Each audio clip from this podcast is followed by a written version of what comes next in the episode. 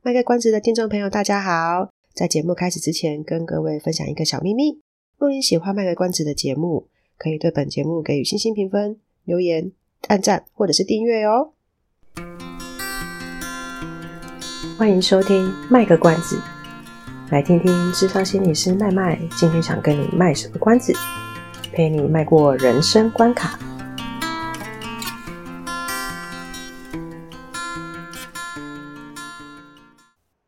听众朋友，大家好，我是麦麦，欢迎收听《卖个关子》。这一集的节目内容呢，要跟大家分享一个有一点严肃的主题，想跟大家倡议一下。上个礼拜呢，麦麦在那个转角国际，转角国际他会介绍蛮多比较呃，针对一些社会新闻或是国际的事情，有比较深入一点的报道。那总之呢，麦麦在上面看到有一个是好像是二零一七年还。还是二零一六年左右的一个在国外的一个案子。那那个女孩子心理上有一些困扰，可是她没有跟父母亲讲，然后学校可能也不知道。呃，家人事后回想是觉得，呃，这个孩子平常状况感觉就是没有什么异样，但却无预警的就呃自杀身亡了。法院后来判了一个是认为说，像类似 IG 啊、呃抖音啊，或是应该那那那个年。二零一七年，应该那个法院判的是 IG 啊，就是说有责任要去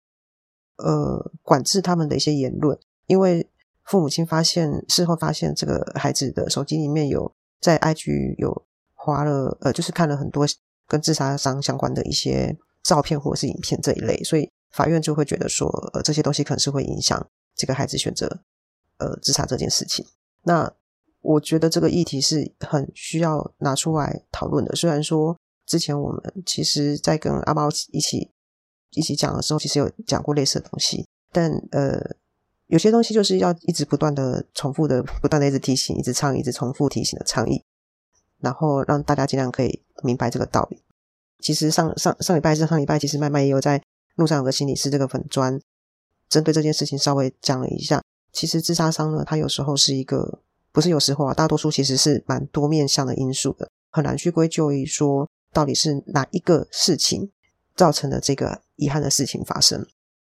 呃，身为一个在学校体系工作的人，也很想要澄清某一些事情是，呃，很多时候如果遇到这一类事情的时候，很容易就很容易就是会被问说，哦、那学校的辅导单位或是咨商中心都没有发现这个个案的状况吗？这个当然有一部分是长官们的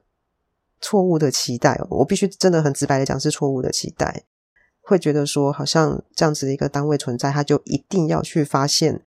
每个学生他有什么样的异状，然后介入就会没事了。从我们比较近期比较印象的症结事件，或是陆陆续续有一些学生的一些状况的时候，每次只要是学生身份，或是说甚至他其实已经不是学生身份了，但是被人家讲说，呃，他其实也念书的时候有什么样什么样的情况的时候，总是会被问到，诶，那辅导师智商中心没有发现吗？今天这一集我们希望可以一步一步来讲。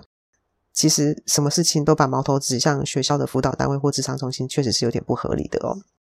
那怎么样一步一步讲呢？我们要讲的是说，在讲心理卫生这件事情的时候呢，我们会有一个所谓的三级预防的概念。三级就是在一二三级嘛，那等级越高，可想而知就是也可以说是比较状况比较严重的，或者是说更需要介入的。我们通常讲初级预防，初级预防就是比较在最前端的，以。自杀杀这件事情来讲好，或是说以忧郁症这些事情来讲好了。初级预防的目的就是可能类似说讲座的宣导哦，或者是发一些传单这一类的，好，或者说我们会进到各个校园去，各个校园或是工作场合去做一些讲座。那这个目的就是让大家可以知道这方面的知识，稍微了解这方面的东西。有些人他因为是不了解，所以他不晓得。可是了解之后，他可能就知道怎么去协助他自己，或是协助他身边的人。或是他知道可以去哪些地方寻找资源，哦，这个叫做初级预防。我们就是要降低这些事情发生的几率，啊，然后让大家可以多一点这样子的知识。那第二个呢，就叫做次级预防。次级预防就是会针对一些呃，我们就是尽量及早筛选出可能有有有需要协助的人。好，以疾病来讲的话，可能比如说我们透过一些量表，呃，在呃在做一个呃啊，像这现在疫情大家比较知道，就会说是普筛。以次级预防来讲的话，就有点像是普筛的概念。我们觉得呃，可以及早找出说可能有哪一些人是我们需要赶快去介入的目标。我们透过一个比较是类似补筛的方式，或是透过一些其他的介入方式，然后呢，及早的把一些目标族群找出来，然后我们及早去做介入。通常来说，越早做介入的话，当然是预后效果会是越好的哈，越理想的。那最后一个呢，就是三级预防的状况。三级预防状况就是要降低这一个疾病或是这一个状况带来的严重性或影响性。比如说，呃，可能有一些我们来不及在次级预防筛到的对象，那可是他自己来就医了，或者说已经是诶，就是呃，在次级预防的时候，我们已经送去做治疗了，可是他可能状况恶化了或什么的等等之类的。但是他到三级预防的时候，我们就是尽量尽量减少他这个病情的影响。比如说我们诶，就是他就是有忧郁症啊，那所以我们就尽量不要让他转为到重郁的状况，或是我们尽量协助他。他已经是有忧郁症了，我们这样协助他，对他这件事情对他生活影响是尽量是可以少一点的。他跟次级预防的概念就会不太一样。次级预防是我们希望可以尽量及早发现，就像我们平常会做健康检查，我们希望可以及早发现说我们有没有什么地方是需要注意的哈。比如说，诶，稍微胆固醇高一点，我就赶快需要做一些运动啊，或是改变我的饮食。那三级预防的概念就三级预防的概念就已经是实际上介入，就是我已经不只是胆固醇高，我可能甚至已经是。我可能就是已经是有冠状动脉的一些相关疾病了，那我就是要去做三级预防的这个事情，就是要预防说我都已经冠状动脉阻塞，我要怎么样去做一些治疗或是介入，来降低我心脏的负荷等等之类的哈。所以先让大家知道一个我们在心理卫生上有一个这样子的初级、次级、三级一步一步来的一个这样一个状况。那这三个能不能同时做？可以呀。我们当然会在。不知道谁是三级，我们当然同时知道已经某些人是在做三级的状况，可是我们还是会担心其他我们的族群是怎么样的嘛，所以同时也是可以去做一些宣导。其实这就是很多卫生局、卫生单位、卫福部或者是呃学校单位都会做的事情。我们今天去宣导这些事情，让大家认识这件事情。然后呢，大家认识之后呢，才会知道说原来它是长这个东西是长这个样子，然后我们可以怎么做。那这个东西这时候就不得不讲了哦。讲到初级预防，我们在讲要宣导嘛。要宣导的话，就一定要讲这件事情。讲这件事情，就是要谈论这件事情。其实自杀伤跟性教育是一样的。今天，如果我们没有办法用一个开放的心态去跟孩子们，或是去跟我们身边重要的人去讨论这件事情的话，对方就没有办法去感受到跟你谈这件事情是安全的。呃，为什么？应该想说，为什么孩子们会喜欢自己躲起来，一起去研究 A 片，或是上网查一些呃跟性行为相关的事情？因为在我们台湾的文化，大多数目前为止啊，大多数还是不太不太擅长，或是不太喜欢跟孩子们直接去讨论性教育这件事情。常常都会觉得说：“天哪，我跟你讲了，是不是？是不是就会嗯促进你反而想去做性行为这件事？”我我看到那个亲子天天下曾经有做一篇报道，大家可以去查一下。如果没记错的话，卫福部曾经在一百零七年的时候，针对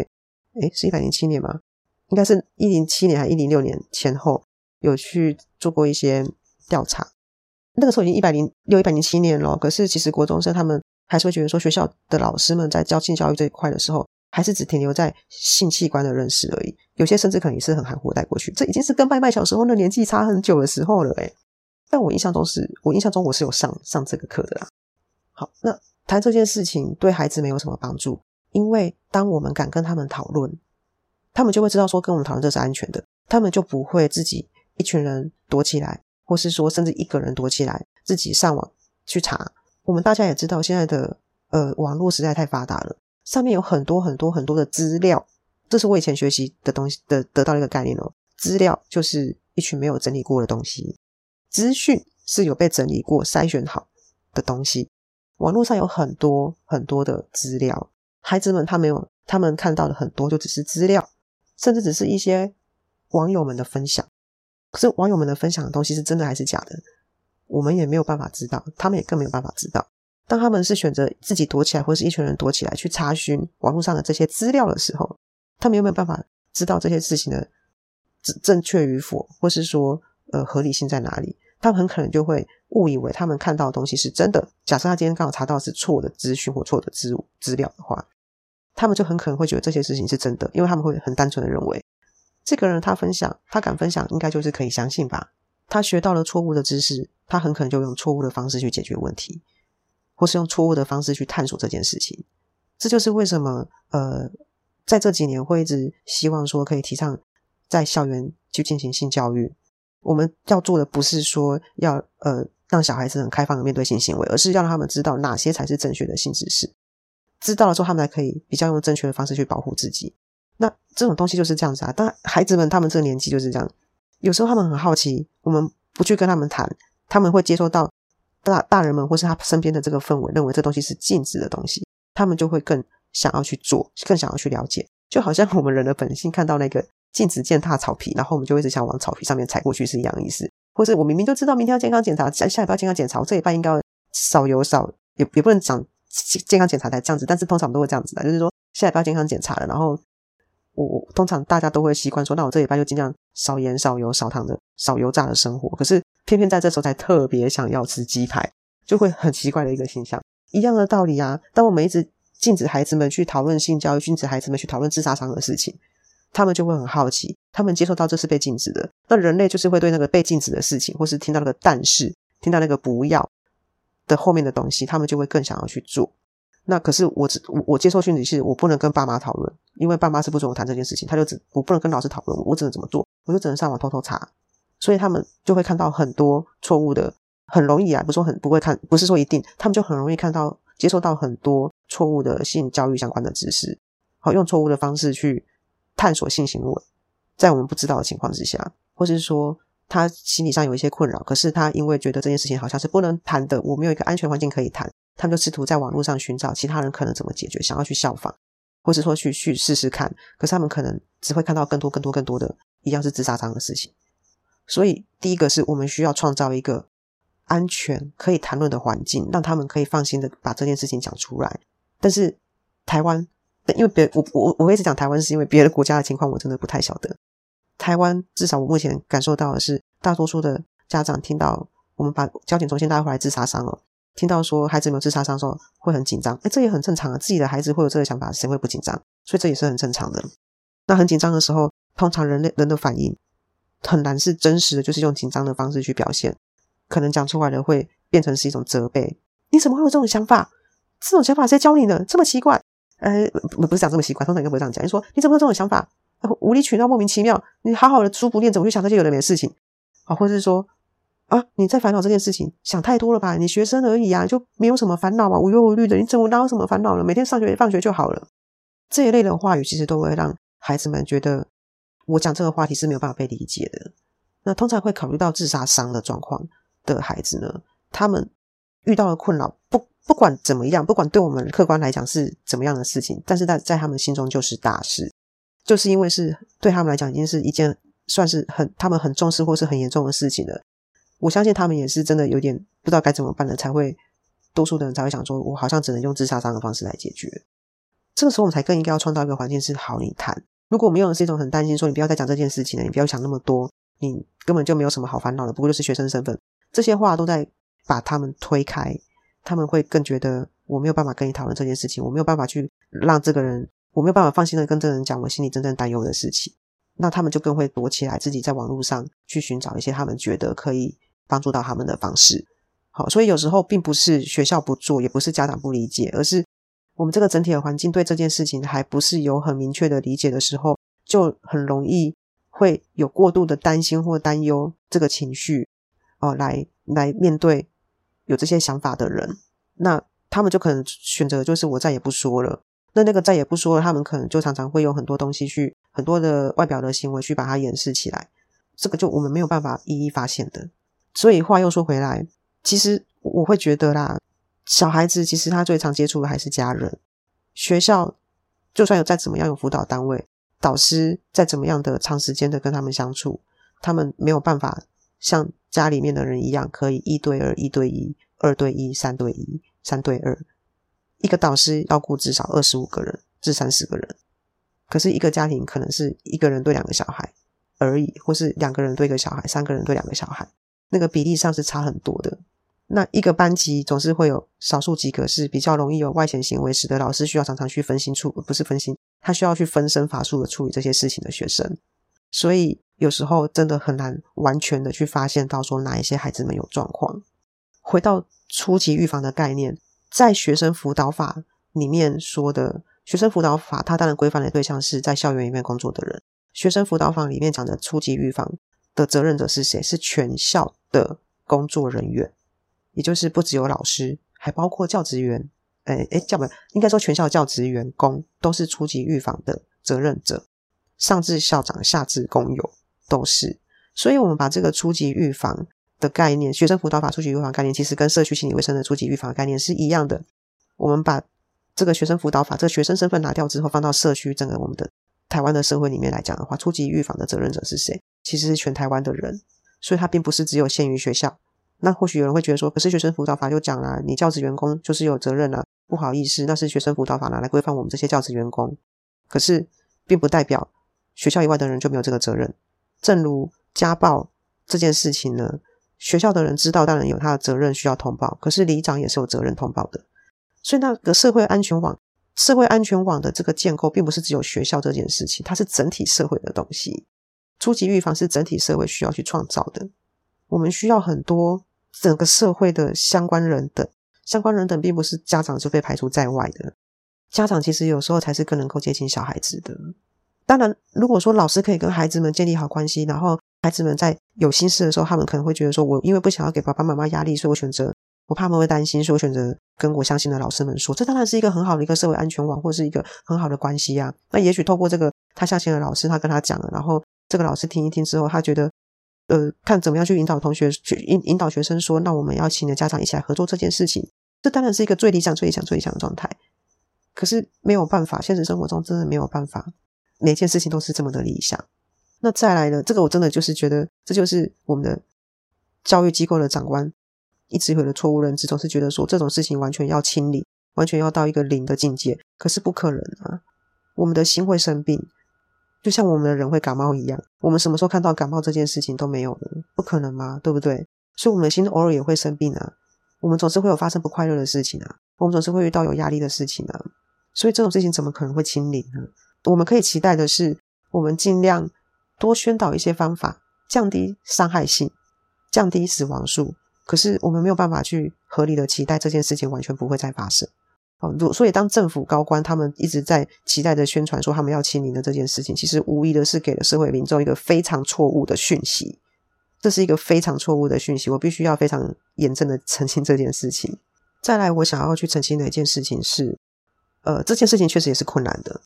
那好，所以可能慢慢在我们的宣导之下呢，可能家长们、老师们开始会意识到这件事情初期预防的重要，大家开始会尽量的想要去呃跟孩子们可以建立好关系，然后可以去谈这件事情。可是问题是怎么谈呢？是不是今天只要孩子们一讲到说，哦天呐，我其实曾经也有过想要伤害自己的念头，或是我曾经想过要有有死的念头，我就一定要马上把他抓起来问说，你怎么会有这种想法？为什么可能发生什么事情？赶快告诉我，是不是一定要这样子呢？其实也不是。其实，在实务上，我们会先做一个一段时间的观察，我们会去评估。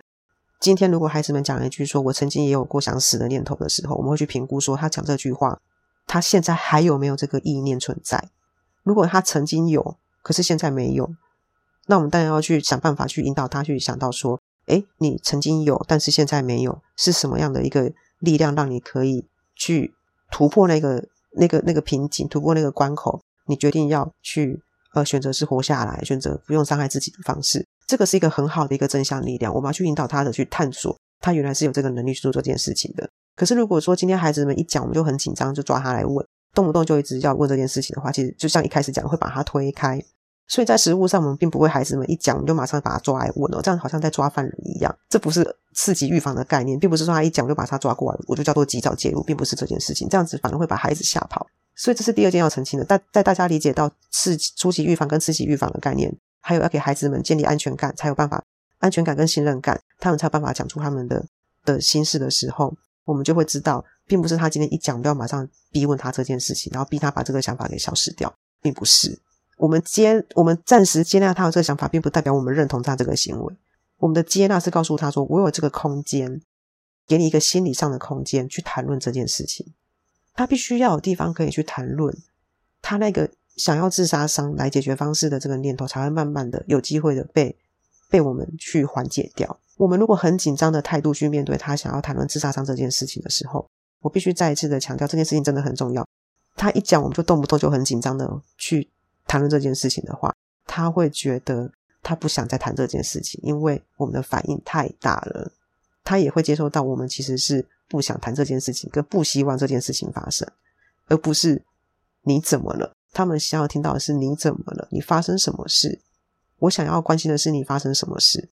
这个很重要哦。当然，我觉得这件事情其实有时候对于一般民众来讲真的是困难的，因为毕竟不管是心理师也好，社工师也好，辅导老师也好，其实对我们来说，我们都是有被训练过，所以大多数的我们都可以在听到这个话语的时候，当下就算我心里再紧张，我们都还是会用比较和缓的方式，试着去让他理解。我今天想先挪出一个部分的心理空间。来跟你好好的谈论你最近发生什么事情，以至于会有这样子的念头出现。这个确实是我们受训练才有办法做到的事情。但是今天我我我我呃一开始也讲了嘛，我想做是一个倡议跟宣导。各位家长们，或是呃你你们觉得你们以后想用这个方式来帮助你们的朋友的话，记得一开始的时候就算再紧张，也不要表现的太夸张。其实对方会吓到，吓到之后他就不敢讲。这样子的话，我们会更难去帮助他。如果你很想帮他，但是你又怕自己的反应会让他很担心的话，就是说怕自己的反应反而会让他会更不想讲的话，也可以跟他讲说，我很想听你说。那如果你觉得暂时没有办法可以跟我谈论这件事情的话，我们可不可以？你愿不愿意去试一试？去找一个，比如说呃，他还是学生的话，去找一个辅导老师讲，去找一个心理师讲，去找一个你信任的老师说。我们可以用这个方式去陪伴他，我们不见得是要一定要是那个直接听他讲的人啊。如果说家长你们有发现小孩子有这样状况的话，你们不知道怎么跟孩子们讨论这件事情的时候，你们其实也可以试着跟学校的辅导师，或者是呃跟孩子们讲说，我很想去陪你一起解决这件事情，但是我也不知道该怎么做。那你愿不愿意我们去试试看，去寻求心理咨商，好，或是寻求心理治疗，我去找一个心理师聊一聊，这也是一个很好的方法。当然，我一开始有讲，我觉得这个家长也是这个社会安全网的一部分。还是有一定的责任，是需要自己先去了解小孩子。但是社会安全网很大，所以当家长们如果你遇到这个情况，有点不知道该怎么办的时候，可以试着跟孩子们邀请他一起去找一个心理师，好，或者一起去找个辅导老师，你们一起跟他讲说，我们一起来讨论这件事情，我们一起来学习可以怎么去处理这件事情。这样子的一个邀请的态度，孩子们也许他一开始的时候他说好，我我答应找一个心理师或者找一个辅导老师，但是我没有，还是没办法跟你讲，没关系，你先忍着。他至少已经讲了，他愿意跟心理师或是辅导老师讲，这就是一个好的开始。好，这个话题真的是有点沉重，所以花了比较多的时间篇幅来讨论这件事情。希望大家可以记得初级预防、次级预防、三级预防的概念，以及自杀伤它有很多的成，它有很多的原因。我们可以做的是，每个人都是初级预防的一份子。我们可以做的事情是，呃，尽量提供个心理空间，让对方可以愿意把这件事情讲出来，跟他去讨论、倾听。而不是用太过度的反应去回应他的状态，这些都会让他们不太敢再继续讲。那我们最不希望的就是他们最后又躲回去在网络后面自己查着网络，本来想要找同温层，可是他们却看到了很多很多这种的同温层，可能就不是那么的适合他们。所以，我们最希望的是他们要能够尽量的是找到适合的人讲，而不是躲在手机、电脑后面，然后自己去查询一些错误的讯息，尝试着一个人解决问题。或尝试着一个人解决难关，这是我们最不希望发生的事情。那希望麦麦这次语重心长的分享，可以让大家有一些想法。这个东西，我相信节目很短的时间，大家可能听完会有很多，可能有很多的想法或意见。欢迎大家写下来，我也会一一回答。因为有时候碍于这个时间长短的篇幅，我没有办法讲那么多。但但是呢，有时候呃，你们有提出疑问，我会尽量就是好好的回答。那这一集就到这边结束，也不是故意给带给大家那么沉重的议题的，但是还是希望大家可以好好的去思考这件事情。那祝福大家有顺利的一天，我们下次再见喽，拜拜。以上是我们这次的节目内容，谢谢您的收听。如果您喜欢我们的节目的话，欢迎订阅我们的节目，或是到粉丝专业路上有个心理师追踪暗赞。